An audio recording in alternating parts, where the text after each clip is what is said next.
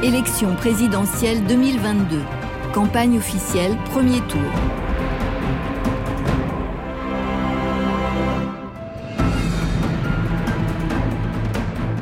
Jean Lassalle. Chers concitoyens, je veux une campagne authentique. Je veux une campagne vraie.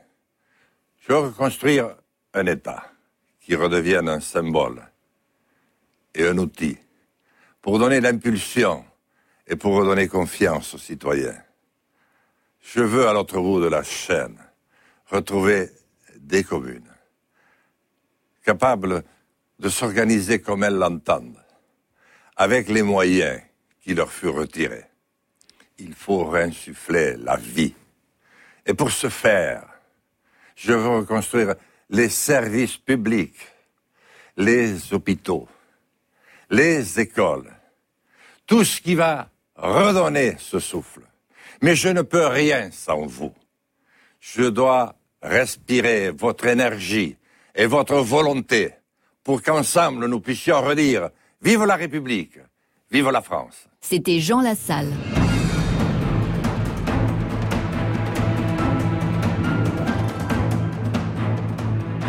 Jean-Luc Mélenchon. Je vous accueille dans ma bibliothèque pour vous parler le plus directement de ce qui compte pour moi à ce moment. Voyez-vous, toute vie est un voyage. Le mien a commencé, il y a déjà quelque temps, dans le Maghreb où je suis né. Puis avec les guerres d'indépendance, la politique a vite soufflé dans mes voiles, si bien que j'ai habité ici, là, un peu partout en France, et j'ai voyagé pratiquement tous les continents. J'ai pu voir à quel point les êtres humains sont chacun bien différents les uns des autres, mais en même temps, ils sont tellement semblables par leurs besoins d'amour, d'entraide, de fraternité. Toute la philosophie politique de ma vie peut se résumer dans un objectif, construire l'harmonie des êtres humains entre eux et avec la nature. Cette photo a été prise l'année de ma naissance. On y voit tout ce qui compte encore maintenant pour moi. Paris, notre capitale, les travailleurs sans lesquels il n'y a aucune richesse produite dans ce pays, le drapeau qui nous lie tous à la patrie commune, et puis euh, la tour Eiffel, ce monument de l'inventivité et l'ingéniosité des Français. Ce peuple qui travaille et produit toutes les richesses, comme il a été malmené au cours de ces cinq années de présidence, en très peu de temps, beaucoup, beaucoup de choses peuvent changer profondément. Par exemple, dès le lendemain de l'élection, il y aura le blocage des prix de première nécessité comme le gaz, l'électricité, l'essence. Il y aura l'augmentation du SMIC à 1400 euros net. Et puis, très rapidement, la retraite à 60 ans, et pas une retraite en dessous du niveau du SMIC pour euh, une carrière complète. Il y a urgence donc à avoir une méthode générale, la planification écologique. Il est urgent de prendre les mesures de protection, par exemple de la biodiversité, c'est-à-dire du vivant. Et ça, c'est la grande idée qui nous mènera. Le sort de la planète se joue dès à présent. Le cycle de l'eau, le climat, tout est en cause. Toutes les alertes sont lancées. Alors maintenant, il faut agir. Et il faut agir vite bifurquer, c'est-à-dire changer notre manière de produire et notre manière de consommer. Mais autant dire les choses comme elles sont. Si vous voulez que ça change, il faut qu'il y ait une rupture dans la façon de gouverner, dans la façon de participer au pouvoir pour le peuple, dans la façon de produire. Depuis 1958 et la Ve République, comme notre peuple a changé. Il est donc temps qu'on élise une assemblée qui ne fera que cela établir les règles de fonctionnement des nouvelles institutions. Mais elle devra aussi fixer les nouveaux droits de notre temps, comme le droit de mourir dans la dignité, ou bien la règle verte, c'est-à-dire une règle de protection de la nature. Mes chers compatriotes, pendant toute cette campagne électorale, j'ai fait autant que j'ai pu, tout ce que j'ai pu, pour que l'on parle de programme. Le mien, l'avenir en commun, a été noté comme euh, l'un ou le plus précis et le plus concret par de nombreux observateurs de tous bords. Dès lors, avec les parlementaires, députés à l'Assemblée nationale, députés au Parlement européen insoumis, mais aussi avec les personnalités qui nous ont rejoints dans l'Union populaire, nous avons une équipe et un programme pour changer la vie dans laquelle nous nous trouvons.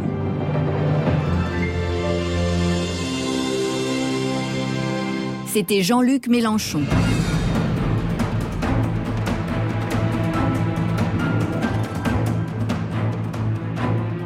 Philippe Poutou. Je m'appelle Philippe Poutou. ouvriers, licenciés et candidats à l'élection présidentielle. On est là dans cette élection, même si on n'avait pas reçu le carton d'invitation. On est là dans cette élection pour bousculer les politiciens professionnels. On est là dans cette élection pour essayer de faire entendre des idées et des voix qu'on entend trop peu. On le voit tous les jours. Le capitalisme ne cesse de s'enfoncer dans des crises, crise écologique, crise sociale, crise sanitaire. Tout ce que le capitalisme touche, il le bousille. On est là pour dire qu'il est temps de changer radicalement les choses. On est là pour dire que si on ne prend pas le mal à la racine, c'est la catastrophe assurée. On est là pour dire qu'il est trop tard pour être modéré. Il voudrait qu'on se taise, qu'on se laisse faire, qu'on se résigne. Il voudrait qu'on les laisse diriger, décider, faire n'importe quoi. Il voudrait qu'on accepte tout ça, sans broncher, sans se révolter. Et quand on proteste, comme on l'a souvent fait ces dernières années, on a droit à l'arrogance, au mépris, au coup de matraque. Ils sont prêts à tout pour protéger leur système et continuer à distribuer des milliards à leurs copains les riches. Même s'il faut réprimer, mutiler, tuer. Mais s'ils font ça, c'est parce qu'ils savent qu'on est des millions à en avoir assez. Qu'on est des millions prêts à se révolter. Et que si on s'y met, ils ne pourront pas nous arrêter. Les riches, qu'on nous présente comme des champions, des gens plus malins que les autres, ne sont riches que parce qu'ils volent la richesse de la société. Ces richesses, il faut les reprendre, les partager. Et il faut enlever aux capitalistes les moyens de nuire, de bousiller la planète, notre santé, nos vies. C'est nous qui faisons tourner la société. C'est nous qui produisons les richesses. C'est nous qui sommes les mieux placés pour savoir ce dont on a besoin. Nous devons reprendre le contrôle sur nos vies, sur l'économie. Il faut répondre aux urgences écologiques, sociales, démocratiques. Protéger la planète des dégâts du capitalisme. Augmenter les salaires et tous les revenus. Réduire et partager le temps de travail. Défendre et développer les services publics en finir avec les discriminations racistes, sexistes, LGBTI-phobes, validistes, développer les solidarités entre les peuples contre le chauvinisme et contre les guerres. Et au-delà de ça, il faut assumer de dire que ce système n'est pas réformable.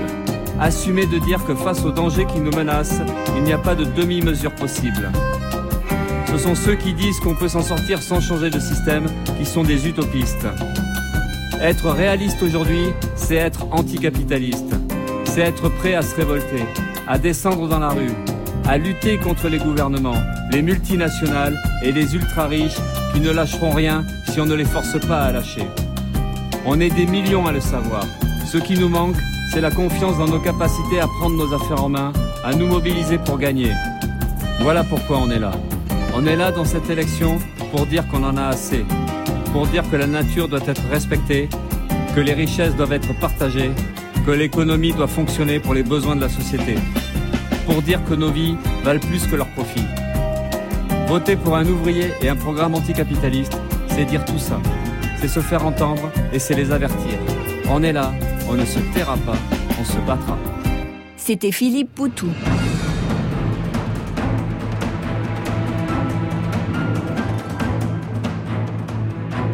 Marine Le Pen. Chers compatriotes de métropole et d'outre-mer, le dimanche 10 avril, je vous appelle à aller voter. D'abord parce que si vous ne le faites pas, d'autres le feront et décideront donc pour vous. Il ne vous restera plus qu'à subir durant cinq ans, et parfois plus, des décisions politiques parfois très dommageables pour vous, décisions que vous auriez pu empêcher. Votez aussi parce qu'en cette période troublée et incertaine, en cette période où menace de grands périls, c'est maintenant l'heure des grands choix pour notre pays.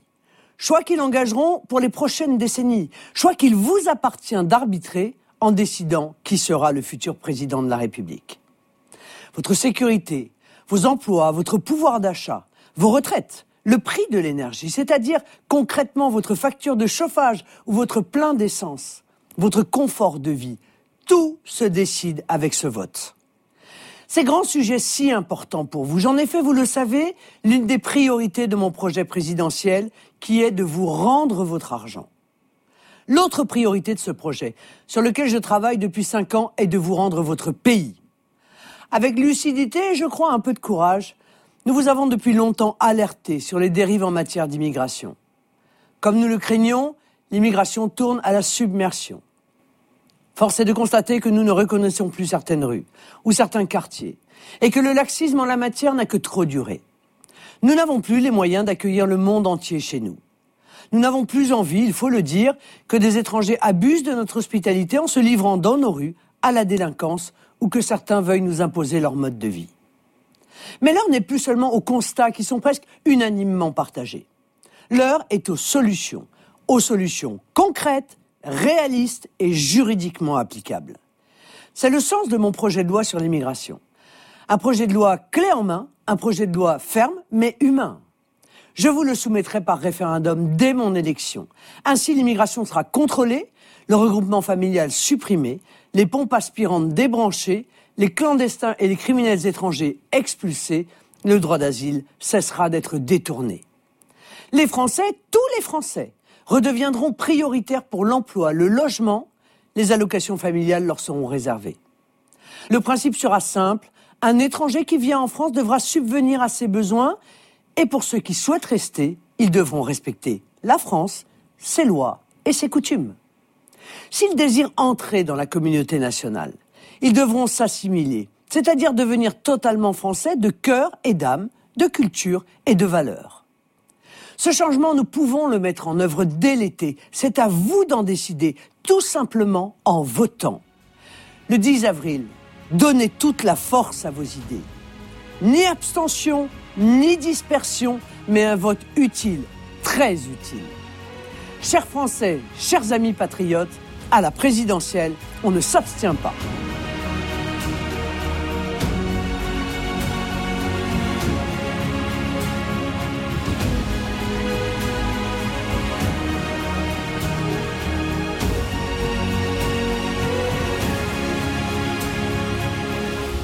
C'était Marine Le Pen.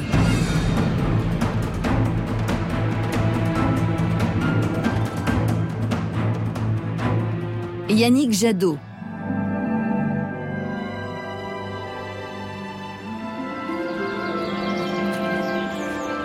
C'est mon pays ici. C'est de la noix, avec ses forêts, ses bois, ses villages.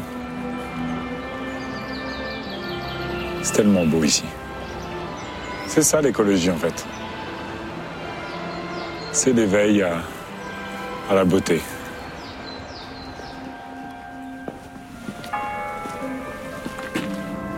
L'école communale de Classier-Thierry.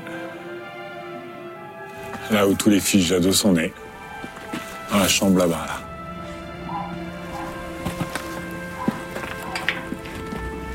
L'école où vivaient mes parents, où enseignaient mes parents. Deux instituteurs, ils avaient le logement de fonction.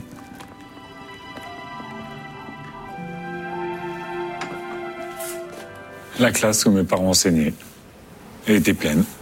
Il y avait plein d'enfants parce qu'il y avait des entreprises. L'usine a fermé, la gare a fermé, l'école a fermé. C'est ça aussi l'écologie, remettre de l'activité économique sur nos territoires pour remettre des services publics, pour remettre de la vie. On peut y arriver, il n'y a pas de problème, on peut y arriver. Il faut juste avoir la volonté politique.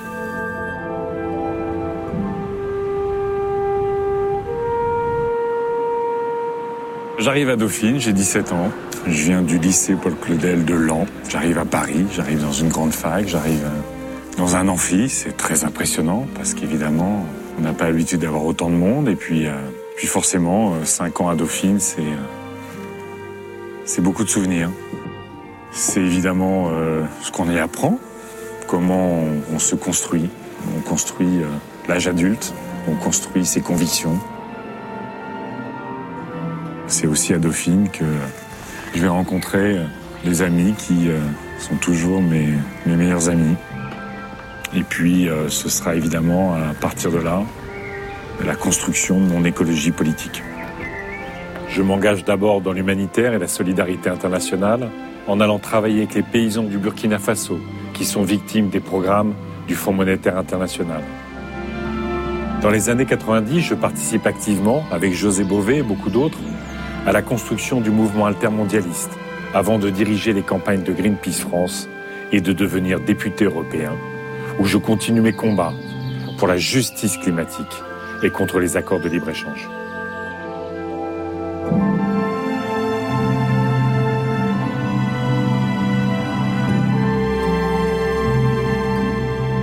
C'était Yannick Jadot.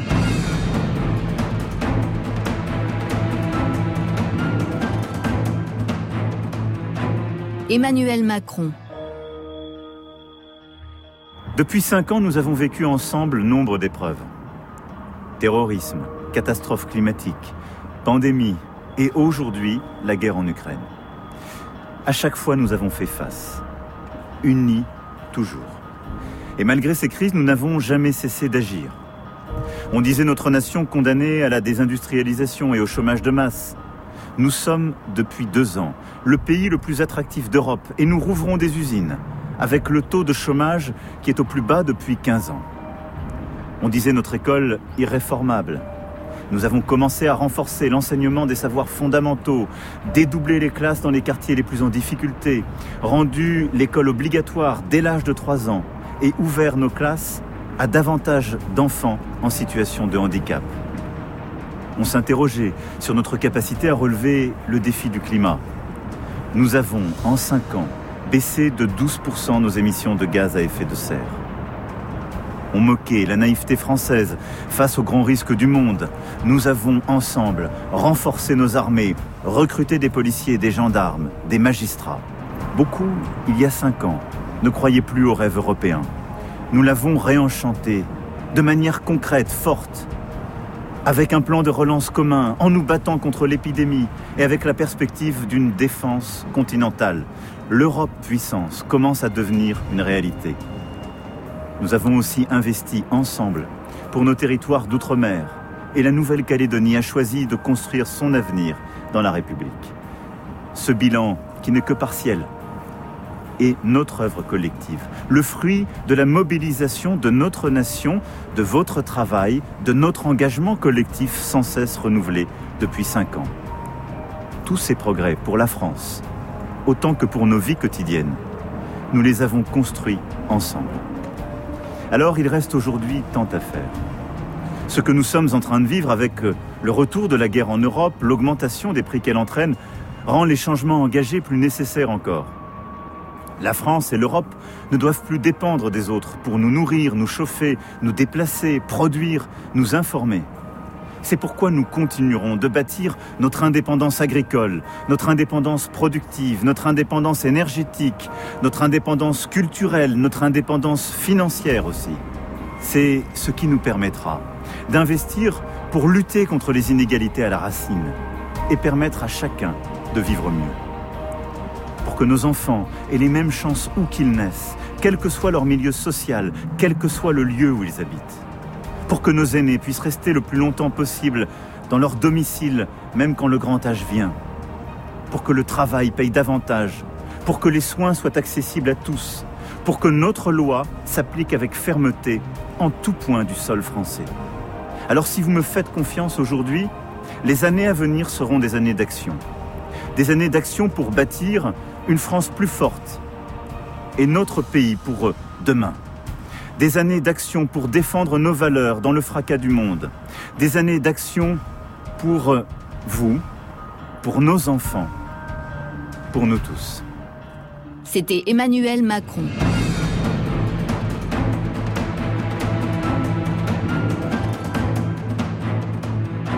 Fabien Roussel.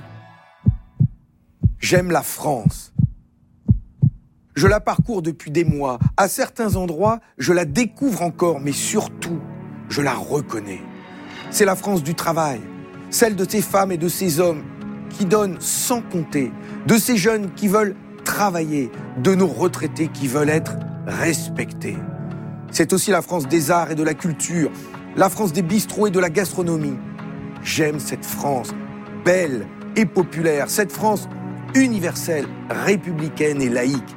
Cette France qui revendique son droit au bonheur. Des couloirs de nos hôpitaux aux couloirs de nos écoles, la France fait preuve de courage et de brio. Mais les grandes fortunes et les grands groupes ont pris le pouvoir, épuisant le vivant et la planète, faisant croire que la solution serait de recevoir quelques gouttes d'un ruissellement venant d'en haut alors qu'on n'arrive même plus à mettre quelques gouttes d'essence dans nos réservoirs. Pourtant, l'argent est partout et je préfère le savoir dans votre porte-monnaie, issu de votre travail, que planqué dans un paradis fiscal. La France, terre d'industrie, terre de progrès social, doit redevenir la France de l'espoir. Et c'est à la France du courage que je m'adresse, à ce peuple qui a permis les plus grandes conquêtes sociales, à cette France du travail qui se bat pour faire respecter sa dignité, qui veut retrouver son pouvoir d'achat. L'avenir de la France se joue maintenant. Il est entre vos mains. C'est la France des jours heureux.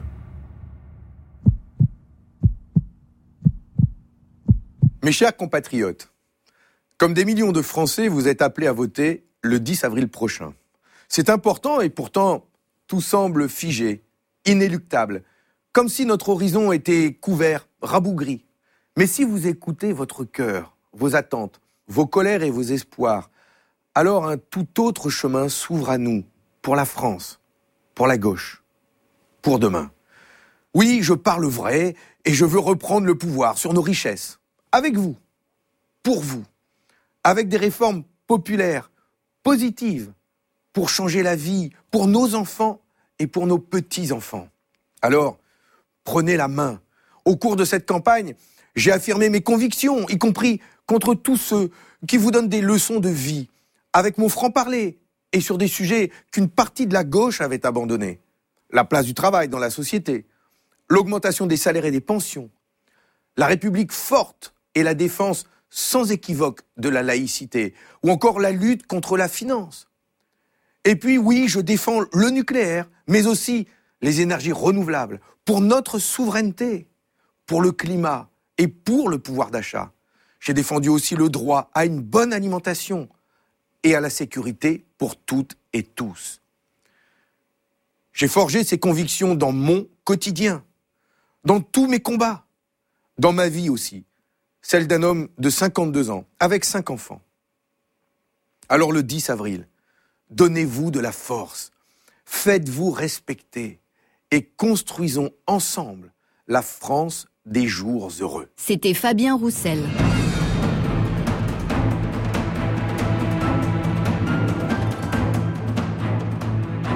Nathalie Artaud.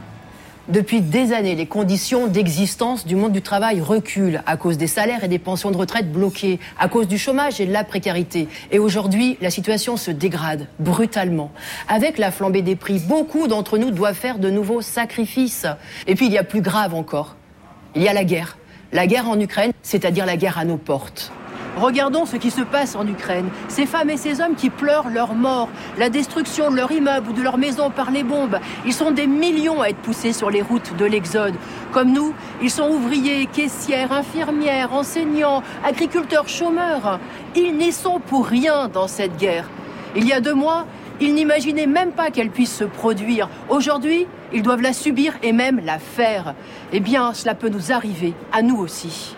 Contrairement à la propagande que l'on nous sert dans les médias, cette guerre ne s'explique pas seulement par la politique du dictateur Poutine, mais par le bras de fer qu'il oppose aux États-Unis au camp impérialiste. Elle s'explique par la domination des trusts capitalistes et par les rivalités qu'elle engendre. L'accélération de la course à l'armement démontre que tous les dirigeants impérialistes, leurs gouvernements, leurs états-majors, leur diplomatie préparent les futures boucheries. Ils sont les pires ennemis des travailleurs, des exploités et des gens du peuple. Alors refusons de nous laisser embrigader. Personne ne mesure toutes les conséquences de cette guerre. Beaucoup de pays dépendent des livraisons de blé russe ou ukrainien et sont menacés à court terme de famine. Et ici, combien de ruptures d'approvisionnement? Combien d'usines au ralenti, voire à l'arrêt? Combien de salariés rebasculent dans l'angoisse de perdre leur emploi? Comme la crise sanitaire, la guerre va être le prétexte pour imposer de nouveaux sacrifices aux travailleurs. Le chômage partiel, les payes amputées, le recul de l'âge de départ à la retraite, l'effondrement de notre pouvoir d'achat. Du côté de la grande bourgeoisie, c'est l'inverse. Aucun sacrifice ne lui sera demandé. La guerre et ses destructions va même lui apporter des opportunités pour spéculer, pour accroître ses profits, comme c'est déjà le cas dans le secteur de l'armement et de l'énergie. Les difficultés pour boucler les fins de mois, les menaces sur l'environnement, les guerres ont une seule et même cause la soif de profit. Alors s'opposer aux guerres, à l'exploitation, à la misère et à la crise climatique relève du même combat, renverser le capitalisme. Tant que le monde du travail ne renverse pas ce système et la grande bourgeoisie à sa tête, nous irons droit à la catastrophe. Et le futur président de la République n'y changera rien.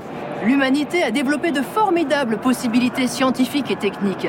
Mais la bourgeoisie qui dirige cette société les retourne contre les peuples. Eh bien, les travailleurs, eux, sont capables de mettre ces progrès au service de tous, parce qu'ils sont au cœur du système, parce qu'ils font fonctionner toute la société et parce qu'ils n'ont pas d'autres intérêts que ceux de l'ensemble de la population. Je me présente pour faire entendre la voix et les intérêts des travailleurs. Aujourd'hui, ils sont exploités, opprimés, méprisés, mais ils ont la capacité collective de faire sauter la chape de plomb que le monde des riches impose à toute la société. Toutes celles et tous ceux qui refusent d'être trompés, trahis par les politiciens défenseurs du capitalisme ont un vote utile à faire, c'est de voter pour ma candidature, c'est de voter pour leur camp. Votez Nathalie Arthaud, le camp des travailleurs. C'était Nathalie Arthaud.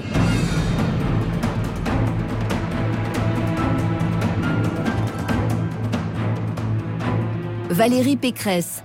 Mes chers compatriotes de l'Hexagone, d'outre-mer et de l'étranger, le monde dans lequel nous vivons est menaçant. La guerre en Ukraine nous le rappelle terriblement. Parmi ces menaces, il y a ce risque immense, celui que l'histoire du monde s'écrive sans la France. Je veux que nous ayons le courage de retrouver la maîtrise de notre destin, celui d'une France forte et souveraine. Après ce quinquennat des renoncements, je vous propose de reconstruire notre pays. Le préalable, c'est de restaurer l'autorité. L'autorité, c'est de ne plus accepter aucune zone de non-droit où règne la loi des caïds ou celle des prêcheurs de haine. Je ne veux pas que nos enfants vivent dans une société apeurée, éclatée, communautarisée. L'autorité, c'est donner à nos forces de l'ordre et à notre justice les moyens pour appliquer l'impunité zéro. La peur doit changer de camp, avec une justice qui condamne rapidement et fermement. L'autorité consiste aussi à faire respecter nos frontières, choisir qui peut entrer en France et exiger de parler français et de s'assimiler. L'école de la République doit redevenir la fabrique de la France, celle du mérite et de l'égalité des chances. Pour relever notre pays, il faut aussi un grand vent de liberté. Je veux que le travail paye plus que l'assistanat et qu'il soit payé à sa juste valeur. J'augmenterai les salaires nets de 10% d'ici la fin du mandat. Je suis la vraie candidate du pouvoir d'achat. Je veux que chaque Français ait la liberté de fonder une famille et de devenir propriétaire. Pour libérer les Français, il faut avoir le courage de réformer, de débureaucratiser, de décentraliser. Nous héritons de 1000 milliards de dettes en plus. Maintenant, il faut dépenser mieux et moins, parce que cette dette, ce sont des impôts différés. Pour rassembler les Français, il faut aussi les respecter. Respecter leur dignité, vous devez pouvoir être soigné partout sur le territoire, sans délai, grâce à des milliers de médecins que nous enverrons dans les communes où il en manque. Vous devez pouvoir vivre dignement de votre retraite. Les retraités ont été les grands sacrifiés de ce quinquennat, avec la hausse de la CSG et la désindexation des pensions. Avec moi, les retraites seront indexées automatiquement sur l'inflation et plus aucune pension ne sera inférieure au SMIC. Et puis, respecter les Français, c'est tendre la main aux plus fragiles et les aider à se relever. Je suis une femme d'ordre et de concorde. Je vous promets de réconcilier, de rassembler tous les Français, quelle que soit leur origine, leur croyance, leur lieu de vie. Car avec moi, chacune et chacun aura droit au même respect. Et puis, je veux redonner espoir à notre jeunesse, cette jeunesse audacieuse, généreuse, qui fait la richesse de notre nation. Mon projet est celui des générations futures, car je ne leur lèguerai ni dette écologique, ni dette financière abyssale. Je leur fais ce serment. J'aurai le courage de faire ce qu'il faut pour reconstruire la France que nous aimons. Vive la République et vive la France. C'était Valérie Pécresse.